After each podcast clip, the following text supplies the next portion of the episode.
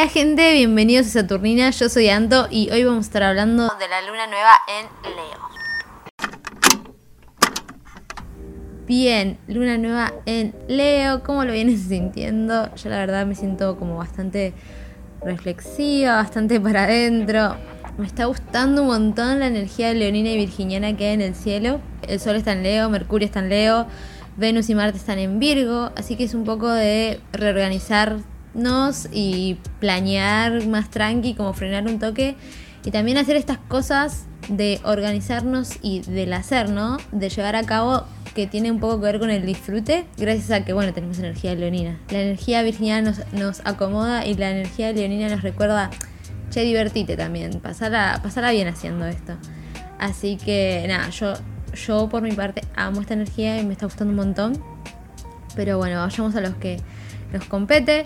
Luna nueva en Leo, el 8 del 8, una fecha bastante significativa. Para la numerología, el octavo día del octavo mes es importante.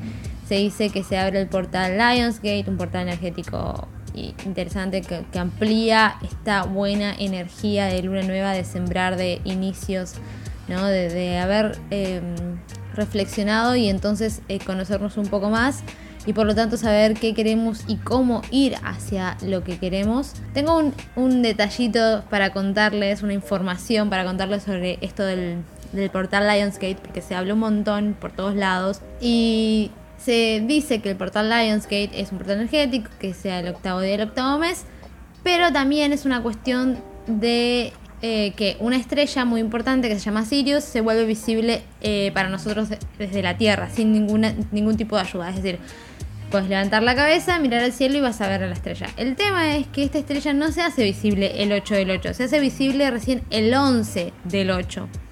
Eh, así que no sé muy bien, porque el portal Lionsgate se complementa de estas dos cosas, de la fecha y de la estrella. Así que no sé, para mí es más auspicioso hacerlo el día de la estrella. Si alguien sabe numerología, va a saber mucho mejor em, qué significa el 8 del 8. Yo, la verdad, numerología, chicos, no sé nada, se los debo. Esta cuestión de la estrella tiene que ver con el leonino, porque la estrella Sirio es la estrella más brillante que tenemos Leo tiene que ver con brillar, con nuestro brillo interior. Y esta estrella también nos habla de una apertura del corazón. Y bueno, Leo rige el chakra del corazón. Entonces ahí tiene que ver. Para mí tiene mucho más que ver con la estrella el portal Lionsgate, que es el portal del león, que con la numerología. Pero bueno, los numerólogos sabrán mejor que yo sobre ese tema. Yo me guío más por las estrellas, los planetas y la astrología que otra cosa.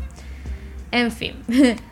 Eh, la luna nueva se da el 8 del 8, se da a las 10 y 50 de la mañana el Sol va a estar en el grado 16 de Leo, la Luna va a estar en el grado 16 de Leo y Mercurio va a estar como a 7 grados de distancia. Esta luna nueva nos viene a hablar de una expresión más auténtica de nuestro yo, de nuestra identidad. Es como querer expresarnos de una manera que tenga menos filtros, menos careteada, voy a decirlo como para que se entienda mucho mejor. Eh, no solamente porque es una luna en Leo y habla de completa de nosotros, de querer brillar, de querer sacar ese centro que tenemos hacia afuera, sino porque también está aspectada súper intensamente por eh, Urano, que está en Tauro.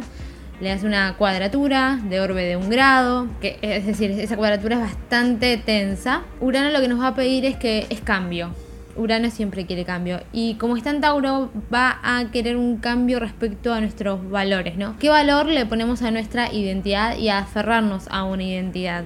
Porque la identidad tiene todo que ver con ser. Y ser es un, es un verbo, no es algo eh, fijo y estático, definido, determinado. Eh, nosotros somos, vamos siendo. Entonces, un poco acá, Urano en Tauro viene a decirnos que cambiemos, que nos liberemos un poco más de lo que creíamos que teníamos que ser, o de aferrarnos. ¿Vieron esa gente que dice, no, bueno, yo soy así? ¿Vieron que hay personas que se, autodeterminan? Te puedes determinar por muchas cosas. Capaz te determinas a través de tu carrera, capaz te determinas a través de ciertas características, te determinas a través de ciertos vínculos que tenés. Bueno, Urano en Tauro viene como a hacer el quiebre, decir, bueno, basta con eso, eh, hay que fluir un poco más. Eh, no porque Urano en Tauro en sí fluya, sino porque va a haber un cambio de valores, ¿no? De qué valor pongo y en dónde. Después también tenemos una, mm, oposición de Saturno en Acuario, que es bastante abierta, es bastante lejana, pero que igual está jugando un papel acá porque este, esta luna nueva se mete entre, entre un aspecto tenso que venimos sintiendo todo el año, que es una cuadratura entre Saturno en Acuario y Urano en Tauro. Para traducirlo es como que la luna se está metiendo entre medio de un conflicto que ya venimos manejando, ¿no? Manejando todo el año y lo vamos a seguir manejando porque todo el año va a estar esta cuadratura. Eh, más cerca o más lejos, pero va a estar todo el año. Entonces Saturno en, Acuario nos va a pedir que nos hagamos un poco responsables de nuestra autenticidad y de expresarla, de expresarla con valentía, de tener el valor y el coraje leonino de ser genuinos, de brillar y de que no nos dé miedo ese brillar. También, eh, bueno, Quirón en Aries está haciendo un, trino a, esta luna nueva, que es un trino que a mí me gusta mucho. Eh, Quirón en en Aries estuvo activo todo el año eh, y un poco nos está ayudando a sanar las heridas del yo, de cómo nos vemos, cómo nos tratamos. Esta vez viene un poco también a ayudarnos a sanar la herida con nuestra identidad, de por qué nos definimos de tal forma, qué, nos, qué estamos queriendo tapar con ciertas definiciones y por qué no nos estamos dejando fluir. Eh, este Quirón en Aries nos va a ayudar un poco también con esa parte de la valentía, porque bueno, Aries tiene que ver con esto del el impulso, de ir para adelante, de, de, la valentía, de dar esos primeros pasos, de expresar lo auténtico. ¿Por qué? Y la vamos a necesitar esa valentía, porque expresar lo auténtico da miedo.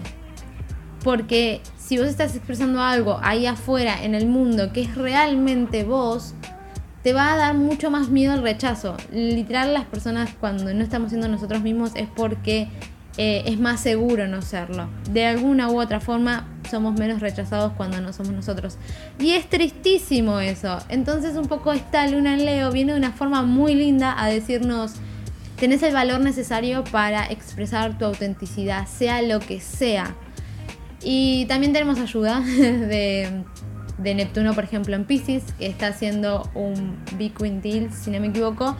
Eh, un aspecto muy lindo. Entonces, nada, ahí Pisces nos está ayudando con la parte de fluir. Eh, Neptuno en Pisces, cierto De fluir, de encontrarnos con nosotros de una forma, qué sé yo, más artística, más de sanación, más tranqui, más pacífica también. Eh, creo que para esta luna nueva era muy importante ir adentro, sentarnos un ratito con nosotros y, escucharnos un poquito, porque a partir de escucharnos vamos a poder entender dónde está nuestro centro y dónde está nuestra autenticidad realmente.